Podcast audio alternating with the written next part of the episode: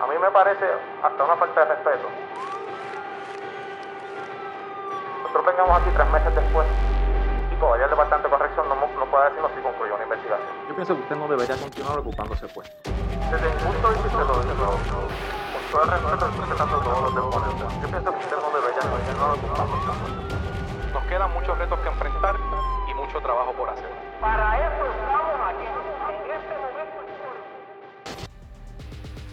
Bueno, aquí estamos. Buenas noches a todos y todas. Bienvenidos una vez más a este su podcast. ¿Qué dice JM? Todos los lunes a las 8 y 30 de la noche por aquí por mi página de Facebook. Obviamente, si usted no tiene la oportunidad de verlo en vivo, lo puede escuchar en cualquiera de las plataformas de podcast, Apple Podcast, Google Podcast, Anchor, Pocket Cast eh, y cualquiera de esas plataformas a partir de mañana. Ustedes saben que eh, pues la intención es poder discutir asuntos de interés público a través de este medio.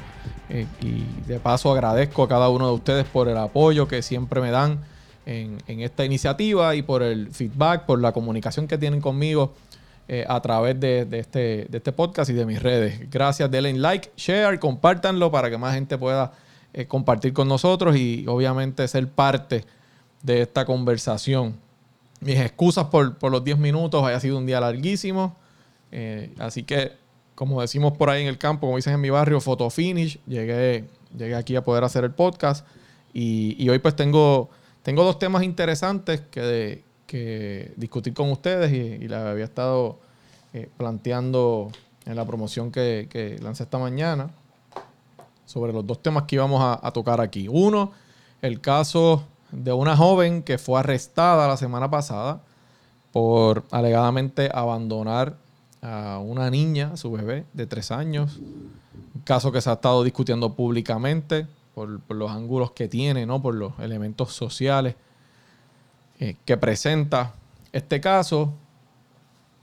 Hay acontecimientos nuevos entre esta mañana y hoy que sucedieron y que por supuesto los vamos a discutir aquí. Y también quiero discutir brevemente parte de lo que pasó hoy en la vista pública de la Cámara de Representantes de la Comisión de Recursos Naturales sobre el tema de Bahía Jobos y, y la controversia que hay eh, con la, re, la, Reserva Natural Jobos allá en Salinas. Pero voy a discutir eso en unos minutos. El caso de la joven Eliani Bello Gelabert, que como ustedes saben surgió el pasado, y quiero leer sus comentarios aquí para saber su opinión, surgió el pasado viernes 8 de abril.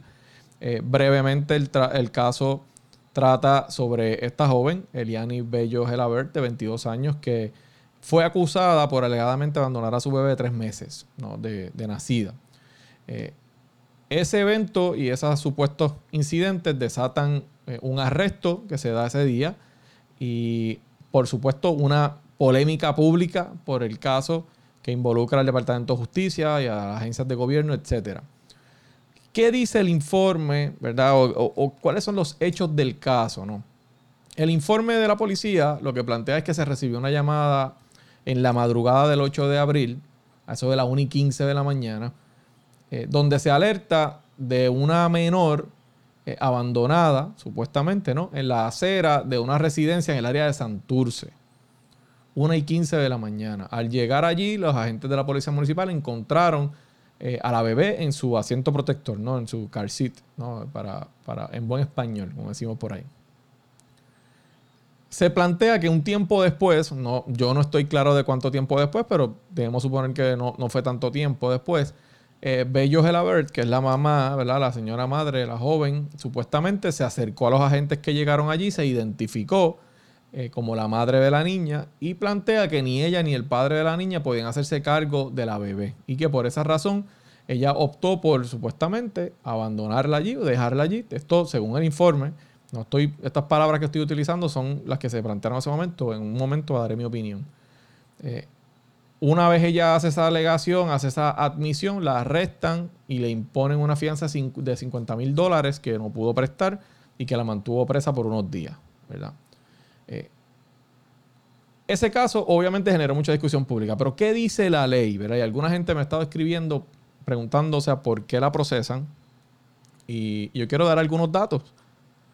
Eh, todo surge por una alegada violación a la ley 246 de 2011, que no es otra cosa que la ley de, para la seguridad, bienestar y protección de menores. La ley, ¿verdad? Como es conocida por ahí, sobre maltrato de menores. Eh, esta ley obviamente tiene el propósito de mejorar el interés, de proteger a los niños, a los menores, eh, asegurar el bienestar, asegurar que se provean las oportunidades y los esfuerzos razonables para, para preservar la unión familiar en casos en que, en que esté en juego esto, de la manera en que menos se perjudique al menor. Esa ley tipifica o, define en, en sus disposiciones lo que es, obviamente define muchos términos, pero para efectos de este caso que estamos discutiendo, define lo que es un abandono de un menor como la dejadez o descuido voluntario de las responsabilidades que tiene el padre, la madre o la persona responsable de- del menor o de la menor, tomando en consideración su edad y la necesidad de cuidado de un- por un adulto. Obviamente, ¿por qué dice esto? Porque pues, la necesidad de cuidado de un adulto, quizás de un, de un adolescente de 17 años, pues, no es lo mismo que un bebé de 3 meses. Así que por eso se plantea. Pero aquí lo importante es que eh, plantea que es la dejadez o el descuido voluntario, o sea, intencional de quien tenga esa responsabilidad. Define además lo que es maltrato de menores como todo acto u omisión intencional en el que incurre el padre, la madre o la persona responsable de un menor de tal naturaleza que ocasione o ponga a este o a esta en riesgo de sufrir daño o perjuicio a su salud e integridad física. Eso es importante porque plantea eh, que efectivamente le cause un daño o que lo ponga en riesgo o la ponga en riesgo de sufrir un daño o perjuicio a su salud e integridad física, mental, emocional. Eso incluye obvia- obviamente el abuso sexual, trata humana, etc. Eh, así, y dice además que se considerará maltrato el abandono voluntario de un menor. Eh, define además, porque quiero que tengan los términos claros, esta ley, lo que es negligencia para efecto de la ley. Y plantea que es un tipo de maltrato que consiste en faltar a los deberes o dejar de ejercer las facultades de proveer adecuadamente los alimentos, ropa, albergue, educación o atención de salud a un menor. Faltar al deber de supervisión, no visitarlo, etcétera, etcétera. Eh, además de eso, se considerará que un menor es víctima de negligencia si el padre, la madre o el encargado ha incurrido en conductas como las que se plantean aquí. ¿Qué dice además? Eh, Vayan, vean que estoy y línea por línea un poco planteando el contenido de la ley para entender lo que sucedió aquí. El artículo 5 de esa ley que habla de las obligaciones de la familia plantea que la familia va a tener la obligación de proveer la igualdad de derechos, afecto, solidaridad, respeto recíproco entre todos los integrantes de esa unidad familiar. Cualquier forma de violencia en la familia se considera destructiva, etcétera, etcétera. Dice que son obligaciones de la familia garantizar los derechos de los menores, entre otras cosas, pues dice varias cosas, y no voy a ir todas, vamos a ir a lo que nos toca en este caso, protegerlos contra cualquier acto que amenace o vulnere su vida, su dignidad o su integridad personal. Así que es importante porque hasta cierto punto eh, esta, esta ley está definiendo lo que es maltrato, abandono, etcétera, para, para efectos de la ley. Eh, este, este incidente pone de manifiesto también lo que había sido una discusión con el tema del proyecto del aborto sobre la entrega de menores al Estado si la madre o la familia eh, no quieren permanecer con el bebé, ¿qué hacen para entregarlo? Y hay una disposición de la ley de adopción, entre otras que lo permite. Por ejemplo, la ley 61, que es la ley de adopción, y el Código Penal establecen dos circunstancias en las que se puede hacer entrega voluntaria de un menor. ¿Cuándo es que se da eso? Cuando el menor tiene menos de 72 horas de nacido, eh, se puede entregar en una estación de la policía incluso o en alguna dependencia del, departamento de la familia. Y cuando son mayores de 72 horas, o sea, en este caso era mayor, tenía tres meses, hasta los tres años, cuando se, eh, se debe entregar a una agencia de adopción. O sea, en ese caso no se eh, genera ningún señalamiento ni contra la persona. Eh, ¿Por qué este caso ha generado tanta discusión pública y por qué ha habido tanta controversia? Yo creo que hay varios asuntos que son importantes aquí y, que generaron eh, esta, esta discusión. Primero, esta joven, eh, Bello, el apellido Bello Gelabert, es una joven inmigrante dominicana que llegó a Puerto Rico sin documentos en el 2019. Eso plantea una situación social ya de entrada eh, particular, ¿no? Y estaba atravesando un proceso de desahucio porque no podía pagar la casa donde vivía, una renta de 590 dólares en un área en San Juan. Así que ella estaba enfrentando, según la información que surge, va surgiendo después del arresto, un proceso ya de desahucio y un tribunal había autorizado que la desahuciaran, o sea, que la sacaran del lugar donde está residiendo eh, con su bebé, ¿verdad? Eh, como les digo, 590 pesos debía, o dólares, de eh, tres meses de renta, que no había, porque ella alega que no había podido trabajar desde la etapa más avanzada de su embarazo, no había podido trabajar después de dar a luz su bebé, ni eh, también porque la persona que era a quien ella le alquilaba la casa, aparentemente no quería seguir teniéndola como inquilina y lo que ellos plantean, lidiando con situaciones violentas que alegadamente surgían entre ella, eh, el padre de la menor y supuestamente una hija que tiene el padre de la menor de 19 años, que donde había, ya se habían dado unos incidentes en ese lugar que aparentemente la persona dueña de la casa no quería, no quería lidiar con esa situación. Se plantea después, todo esto va saliendo después de que se hace público el caso, que esta joven le había imputado al padre de su hija violencia física, emocional, amenazas, que llevó un caso incluso en el tribunal que no prosperó, pero sí se le concedió una orden de protección que se supone venza el próximo 26 de abril. El padre de la niña, a su vez, pide una orden de protección contra ella también, pero no se la conceden. Aparentemente, pues no encontraron mérito en la denuncia de él para, para otorgarle una orden de protección. Es irónico porque el mismo tribunal, o sea, el Tribunal de Justicia en Puerto Rico, y esto es un planteamiento que hacen en un, reportaje en el periódico que me parece muy correcto y llamativo, ese mismo tribunal que ya había decretado en una sentencia al lugar para sacarla porque ya no había pagado 590 dólares de una renta, es el mismo tribunal que le impuso una fianza de 50 mil. Y quizás ahí vemos una discrepancia como un, si un tribunal, obviamente no es el mismo juez ni jueza, pero un tribunal que entiende que una persona debe ser sacado de su hogar con una bebé de tres meses porque no ha podido pagar 590 dólares, en otro momento le, le, le da o le impone una fianza de 50 mil. Yo creo que eso es uno de los elementos más llamativos aquí. Ese caso yo creo que nos llama a todos la atención y, yo recuerdo cuando vi la noticia eh, de esta joven que hizo unas expresiones en, mi cuenta de Twitter sobre el por qué se estaba encarcelando a esta joven con toda la situación social que se veía en ese caso, ¿qué sacaba el Estado con, con encarcelarla? ¿Por qué yo hago esos planteamientos y por qué al final del camino, ya vemos que hubo unos acontecimientos hoy que a los que voy a tocar ya mismo, pero hubo mucha gente que me comentó en esas expresiones que yo hice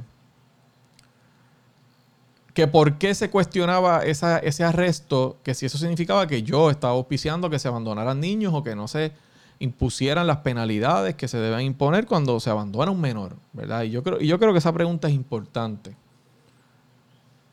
Nadie está a favor de que se abandone un menor. Yo creo que eso se cae de la mata. Nadie favorece el que se deje un menor en una acera o en un lugar a la una y media de la mañana, abandonado a su suerte, a merced de que pueda suceder cualquier cosa allí. Eso es un delito, ¿verdad? Que haga, el que haga algo como eso. Ahora bien, la pregunta es, en este caso, ¿eso fue lo que sucedió? En este caso, y la ley es clara, pero también nuestro ordenamiento jurídico está para que las autoridades que lo aplican evalúen en sus méritos los casos. No, no esto no es automático.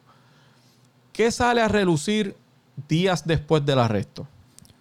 Sale a relucir que la joven no tenía el apoyo del padre de la menor, aparentemente no quería hacerse cargo de la menor o responder ¿verdad? Eh, su responsabilidad. Y que ese día ella fue allí a tratar de ponerle presión, como decimos eh, por ahí, para que él ejerciera su responsabilidad y que puso a la niña, la colocó en algún lugar cerca de la casa, frente a la casa o en algún sitio, no sé exactamente la localización, pero sí era en la casa donde vive el supuesto papá de la menor, para que él llegara y se encontrara con la niña allí y asumiera su responsabilidad. Pero que ella, al dejar la niña allí, se esconde en algún lugar donde ella está viendo lo que está sucediendo con la bebé.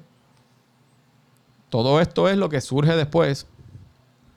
Y que estuvo allí esperando y viendo la, el, car seat, ¿verdad? El, su asiento protector con la bebé hasta que se da cuenta que no llegó nadie a la residencia, ni el supuesto padre, ni la familia de su padre, etc. Y que ella, en ese momento, llama a la policía, ella misma, le notifica de la existencia de la menor allí, y cuando la policía llega, ella se acerca a la policía, se identifica como la madre del menor, le dice lo que sucedió al policía o a la policía, a los agentes que llegaron allí, le explica por qué lo llegó allí, por qué la dejó allí, estuvo esperando hasta que llegara su padre, y en ese momento la arrestan. Si se trata de un caso donde una madre o un padre abandona un menor, se va y lo deja en algún lugar allí, yo creo totalmente eh, entendible que se arreste y, que se haga, por supuesto que sí. Ahora, yo tengo mis serias dudas de que en este caso realmente ya haya tenido la intención de abandonar la menor. Porque fíjense que ella no se, ella no se fue del lugar.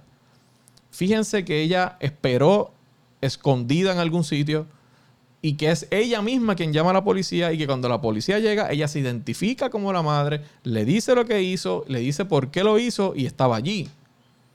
Y la pregunta que nos tenemos que hacer es, entonces procedía o se debió haber arrestado e ido contra esta mujer de esa manera, o dado el hecho de que ella realmente no abandonó a la menor, se debió haber manejado de otra forma.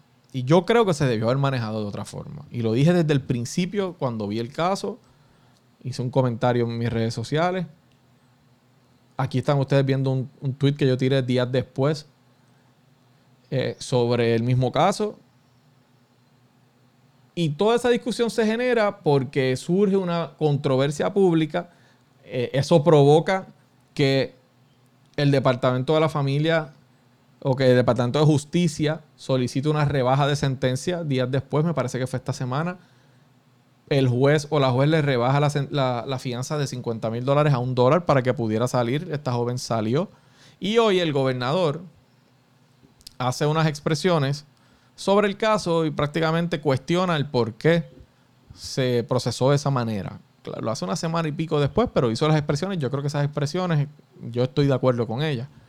Y el Departamento de Justicia, inmediatamente luego de esas expresiones del gobernador, anuncia que van a solicitar eh, el archivo del caso contra Eliani Bello Gelabert. Y yo quisiera ver sus comentarios sobre qué ustedes piensan de este caso. Yo creo que al final del camino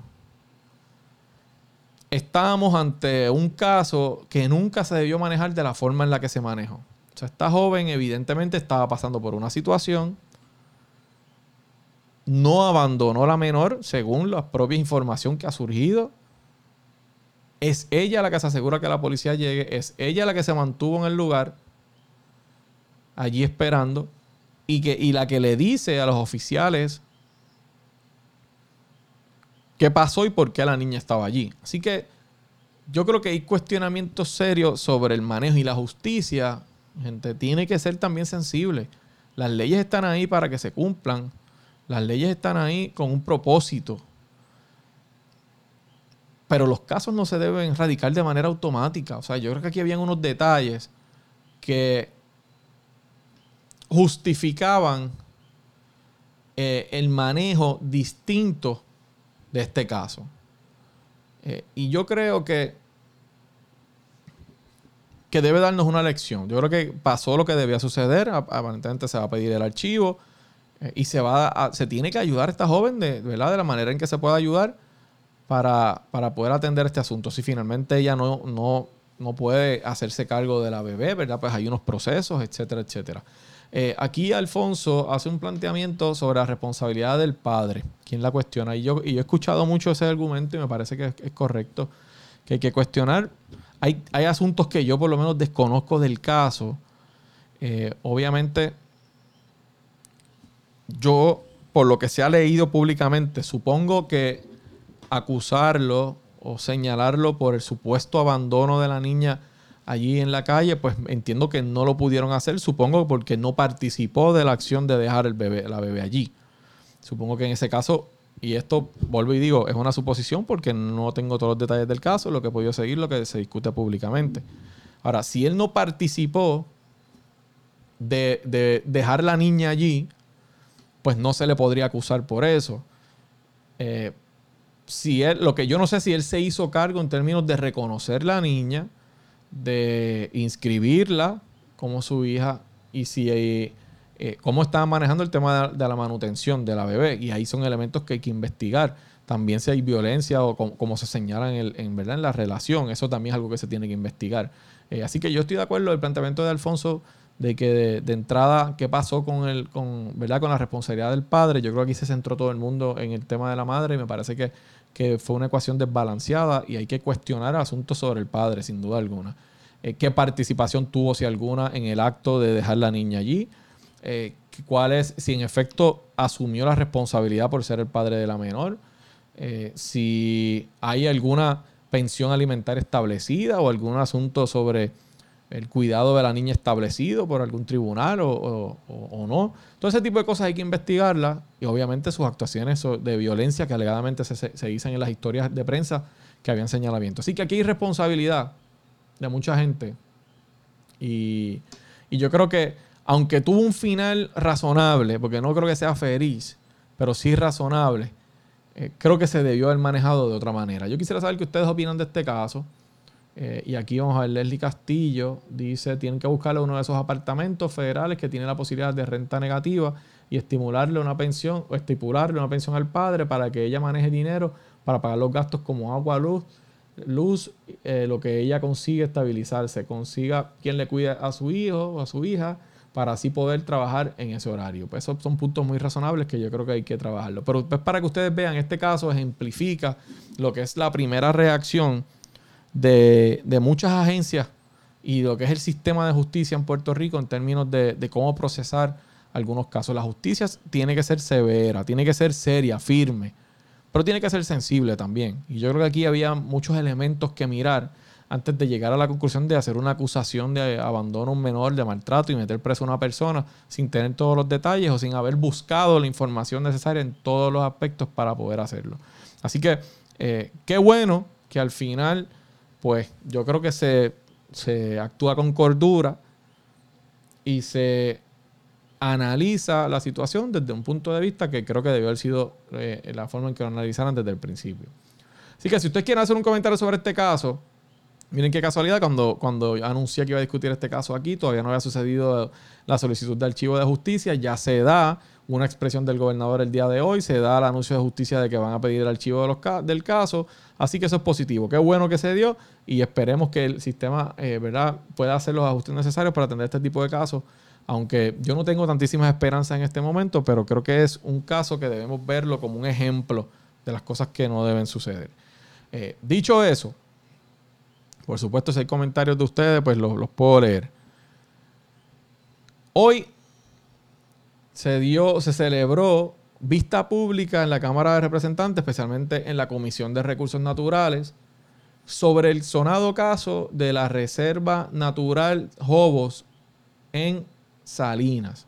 Ustedes saben que esto ha sido un caso que se ha cubierto con una cobertura bastante extensa en las últimas semanas y me refiero al caso donde hay unas construcciones eh, ilegales, eh, hasta cierto punto eh, es un crimen ambiental en un lugar que es una reserva natural en, la ciudad de Salinas. Esa vista pública se celebró hoy, allí estuvo eh, el agrimensor que ha estado trabajando el caso, el agrimensor Carlos Vega, el Departamento de Recursos Naturales estuvo, estuvo Acueducto y Alcantarillado, estuvo Luma, estuvo OCPE, que es la agencia que da los permisos, y sucedieron varias cosas importantes allí. Pero yo tengo un breve resumen aquí en video de algunos momentos eh, importantes de esa vista eh, que dijo especialmente el, agrimensor Carlos Vega. Este testimonio fue bien importante porque él hizo un informe en el 2016 sobre lo que pasaba aquí, que da unos detalles bien reveladores y que presentan al gobierno de Puerto Rico arrastrando los pies en muchas cosas que, que pasaron aquí. Escuchen, yo los exhorto a que escuchen este video y miren este resumen de algunos momentos importantes, en, especialmente el testimonio del agrimensor que ha estado analizando este caso de Salinas, el agrimensor Carlos Vega. Escúchenlo. Una cosa es lo que vemos ahí físicamente y em- identificamos verjas, portones, casas y tenencias. Y otra cosa es que se haya creado, ¿verdad? haya surgido, hayan segregado legalmente todas estas propiedades. ¿verdad? Estas propiedades básicamente son invasiones como la comunidad, pero el Estado no fue partícipe de su legalización, porque obviamente no cumplían ni tan siquiera con la ley de aguas. Por lo tanto, esas propiedades, ¿verdad? Después de esa parcela número uno hacia el sur, todas ellas son invasiones y ninguna de ellas tiene notificaciones aprobadas por el Estado.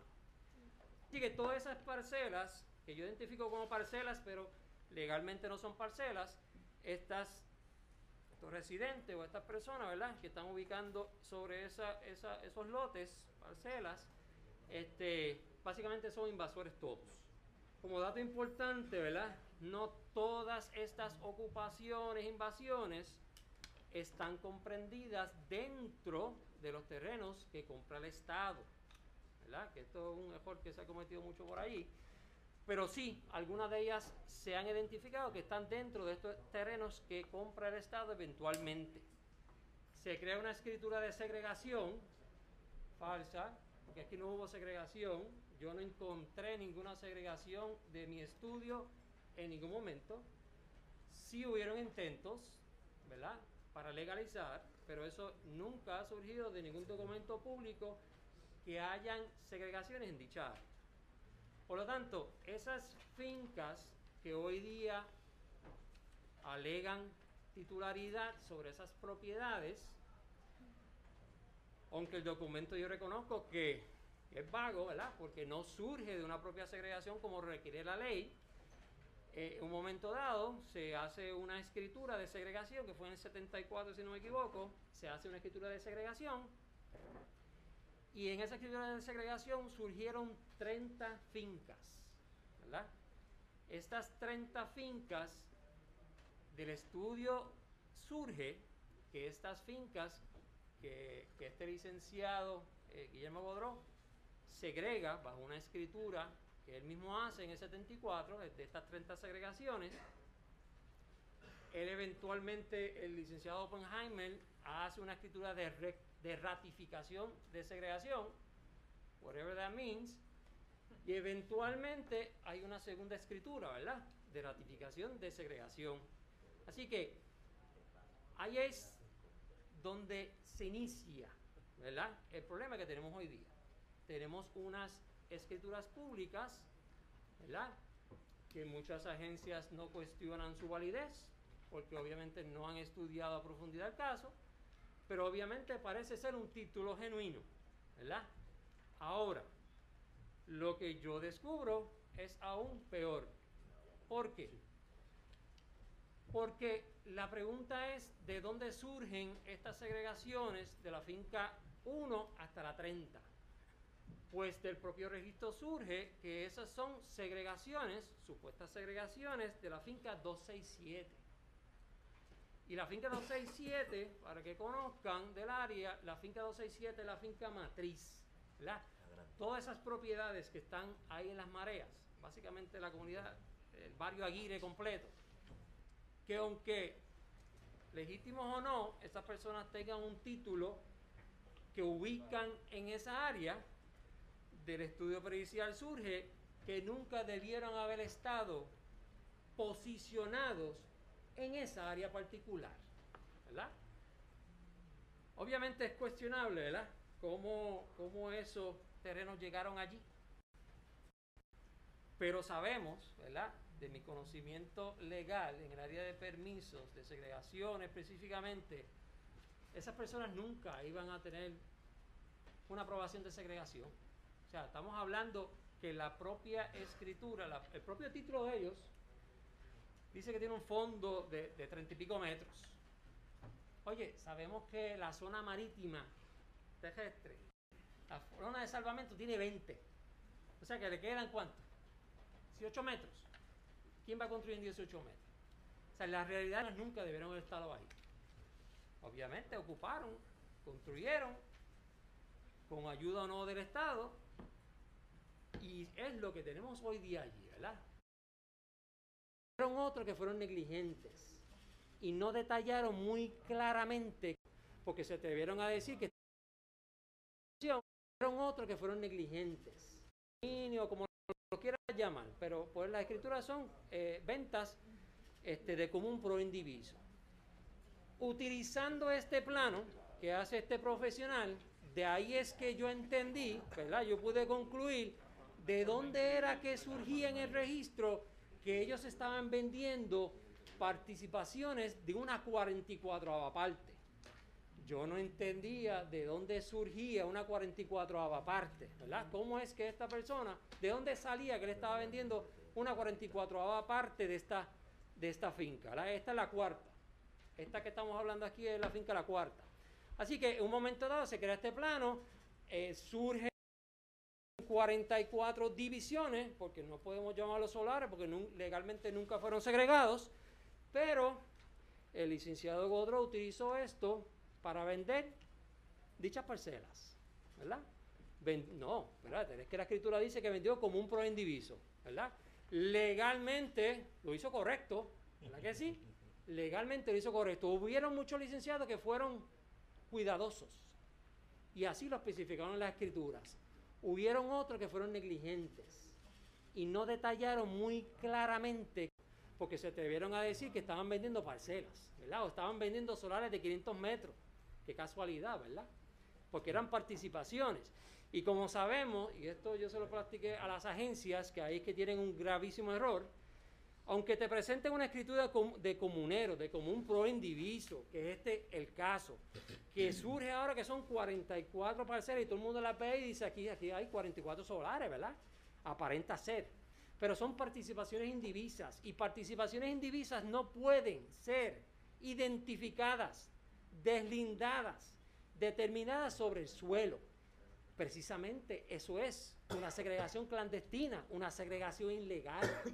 O sea, todas estas parcelas que vemos ahí hoy día, vamos a ponerlo por su nombre, sí son ocupaciones, pero son segregaciones clandestinas. Bueno, ustedes escucharon eh, el planteamiento o los planteamientos que hizo el agrimensor Vega. Eh, me estaban comentando por aquí que se escuchaba un poco bajito, pero puedo resumir. Aquí, aquí pasan varias cosas. El testimonio de Vega fue muy claro, me parece a mí, estableciendo, número uno, la irregularidad que o irregularidades que sucedieron con estos terrenos. Para que usted tenga una idea, lo que aquí sucede es que para allá para los 70, según plantea el propio, una de las, una de las muchas cosas, ¿verdad? Pero vamos al grano. Eh, una persona identificada como el licenciado Godreau, que aparentemente era dueño de varias fincas allí, comienza un operativo de alegadamente segregar unas fincas para su venta. Pero realmente lo que estaban haciendo, más que vender las fincas, era vendiendo una participación y dividiendo la finca en 44 partes. Y cuando usted compraba, usted eh, compraba como si fuera lo que se llama un comunero. O sea, usted compra del todo, de todo ese bizcocho, usted compra, aporta y tiene un derecho a una 44 parte de eso. Pero es una participación, no es una venta de que el terreno es suyo. Aparentemente, no sabemos si a las personas que se le vendió la participación se le explicó exactamente lo que se le estaba vendiendo. Puede ser que en algunos casos sí, puede ser que otros compraron pensando que estaban comprando una finca, cuando realmente estaban comprando una participación. El agrimensor plantea que hay segregaciones ilegales allí, evidentemente, porque no se permite legalmente usted segregar una participación en una finca, sino que era una finca donde todas esas personas eran dueñas de una sola finca. Así que no, no, se podía llevar al terreno, al suelo, esa división que se hizo de manera contractual como, como participación en una, en una comunidad de bienes, ¿verdad? Así que, que en este caso era una finca, el bien. Así que el primer cuestionamiento aquí es a ese tipo de gestión y de cómo las agencias de gobierno no identificaron que aquí de lo que se trataba era de una participación, lo que se llama proindiviso, o sea, la compra de un parcial o de, una parte de una participación y no una finca. Por lo tanto, él plantea que el deslinde o los deslindes que se hicieron, los múltiples, son ilegales eh, para, ¿verdad? Nuestro, para efectos de nuestro ordenamiento jurídico. Plantea además que todas esas estructuras que están dentro de la reserva no deben estar ahí. E incluso añade que hay algunas que las que están fuera de la reserva, porque este sector allí, el del el indio, tiene la reserva, pero tiene construcciones en lo que es fuera del área de la reserva, pero que están fuera de esa área, pero además están en la zona marítimo terrestre también. Así que él plantea también, eh, cuestiona construcciones que también están fuera de la reserva. Eh, plantea además, y voy a leer aquí, ustedes perdonen, como les dije, llegué a Photofinish, así que tengo las anotaciones aquí y las estoy viendo eh, aquí mismo. Plantea y cuestiona las acometidas, o sea, las conexiones de agua que otorgó la autoridad de acueductos alcantarillados, porque él dice que, que permitió más de lo que la ley permite o los reglamentos. Eh, como les digo, plantea que solamente hay una finca, no había razón para segregar todas las segregaciones, todo lo que se hizo, así que son ilegales. El informe del agrimensor eh, plantea eh, obviamente la ilegalidad de esa, de esa gestión. Eh, él plantea, el agrimensor, que no, nada le daba, la autoridad a este licenciado llamado Guillermo Godró, que entiendo que falleció, para segregar esas fincas. En el 74 surgió esto. Plantea que hubo abogados en aquel momento que hacían escrituras sobre las fincas y luego de estos compraban supuestamente fincas allí. Eh, así que él plantea, ¿verdad? Un asunto ético ahí de parte de esos abogados. Eh, varios asuntos importantes además que se plantean sobre eh, la autoridad de acueductos y alcantarillado. Y estoy buscando por aquí con el, con el, ¿verdad? De los, de los planteamientos, con Luma y la autoridad. Miren estos detalles interesantes. Plantean allí que los postes que están instalados allí los instaló la autoridad de energía eléctrica que algunos incluso fueron cambiados recientemente. O sea, que hay una gestión del gobierno haciéndolo. La autoridad dice allí que Luma tiene que, que proveerle información sobre los abonados, ya que son ellos los custodios. O sea, quiénes son los abonados que aparecen a nombre de eh, estos, estos eh, contadores, etcétera, las conexiones. Pero dicen algo muy interesante. Dice que si se presentaron documentos falsos para solicitar conexiones de la Autoridad de Energía Eléctrica, que todo tiene que indicar que sí, ya se han dicho, ya se planteó allí que hay solicitudes falsas, permisos falsos, etcétera. ¿Quién los falsificó? Eso es algo que todavía no se ha llegado hasta eso. Que pues no hay responsabilidad de la autoridad ni de Luma, porque a Luma no le corresponde corroborar si información, ni a la autoridad, porque Luma está ahora, pero antes era la autoridad. No le corresponde verificar si es cierta o no la, la- la información. Lo, lo cual es bastante curioso. O sea, lo que plantea, yo puedo decir, solicitar una conexión de energía eléctrica dando información falsa y Luma y la autoridad no, no se interesan en corroborar eso. Ellos dicen que presumen que toda la información que se presenta es válida. Eh, así que eso es súper eh, interesante. Acueductos dice que está investigando todavía cuál fue, quiénes están involucrados en la, en la instalación de las tuberías allí. El municipio eh, informó que creó un task force para trabajar sobre esto, que eh, estaba, ya estado pidiendo desde el 2017 intervención del gobierno, etcétera. Que esto no ha terminado, gente, ¿verdad? Y yo, gente, no quiero extenderme mucho. Resumen de la primera vista. Cuestionable, altamente cuestionable, la actuación del gobierno, de los gobiernos en este caso. O sea, fíjense que desde el 74 aparentemente se da un proceso que el agrimensor, ¿verdad? esa es la teoría del agrimensor, esto también hay que decirlo, eso se podrá retar en su momento, ¿no? Pero desde el punto de vista de él, que es un profesional de esto, plantea que desde el 74 se hicieron cosas que no se debieron hacer. Y él dice en esa vista que las agencias del gobierno arrastraron los pies, que él mismo hizo querellas a finales del, de 2016 en adelante para que se interviniera y al día de hoy no se ha intervenido. O sea que evidentemente aquí arrastraron los pies mucha gente. El gobierno, como hace en muchos casos, fue, ha sido extremadamente lento. No actuó en un caso que, donde abiertamente había una violación.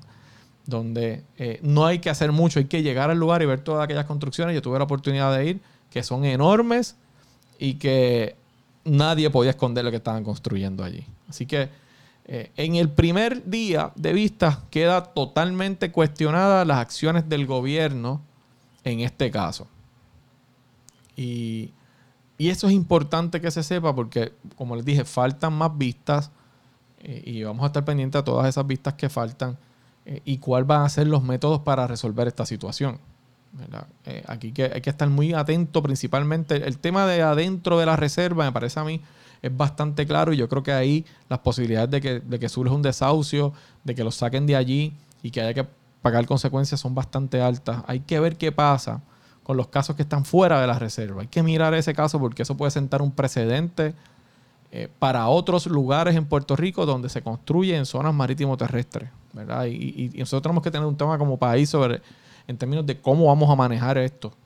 La ley de costas en Puerto Rico y nuestro ordenamiento jurídico sobre las costas es viejísimo, de los 1800. Y, y creo que hay que renovarlo, hay que reformarlo, etcétera. Así que yo voy a seguir dándole seguimiento a este tema. Yo no quiero extenderme mucho más. Eh, yo, si alguno de ustedes tiene algún, algún planteamiento, por supuesto, pues lo, atendemos. Pero lo quería resumir con ustedes por dónde iba este asunto, porque me parece importante la, discusión eh, y es un tema de alto interés público. Así que eh, no se pierdan, estén muy atentos. Yo voy a seguir compartiendo con ustedes todo lo que suceda en esta investigación, porque es un tema, como dije, que nos interesa a todos, porque tiene que ver con nuestros recursos naturales y eso es sagrado. Así que en ese sentido, eh, vamos a seguir atentos a este tema. No se, no se despeguen. no, olviden seguirme en, Instagram como JM Ortiz PR y así mismo me consigue como JM Ortiz PR, me consigue también en Twitter y me consigue en TikTok. JM Ortiz PR. Obviamente en Facebook, pues ustedes están aquí, Jesús Manuel Ortiz PR. Eh, y, no olviden, la gente que me está escuchando, darle share al podcast, eh, compártalo y así nos ayuda a que podamos mantener una conversación a través de estos medios. Así que, eh, dicho eso, yo agradezco una vez más su, sintonía, agradezco su participación como siempre aquí, el apoyo que me dan en este y en todos los, asuntos que, yo hago como parte de mi función y, y la gente de Maricao y los pueblos cercanos este próximo miércoles voy a estar allí activando la fuerza, una reunión que hacemos eh, abierta, obviamente una, una, reunión del liderato del Partido Popular, está abierta a todo el que quiera ir, donde conversamos sobre la situación del país y sobre muchos temas interesantes que nos parece. Este próximo miércoles a las seis y media de la tarde en Maricao, en mi Facebook, en mis redes van a ver el lugar exacto donde va a ser la reunión. Así que un abrazo, ya ustedes saben, compartan el podcast. Gracias siempre por estar en sintonía. Nos vemos el próximo lunes. A mí me parece hasta una falta de respeto. Nosotros vengamos aquí tres meses después todavía el Departamento de Corrección no, no puede decirnos si concluyó una investigación. Yo pienso que usted no debería continuar ocupándose pues. Desde mi punto de vista, lo, lo, con todo el respeto, respetando todos los deponentes. Yo pienso que usted no debería continuar ocupándose. Nos quedan muchos retos que enfrentar y mucho trabajo por hacer. Para eso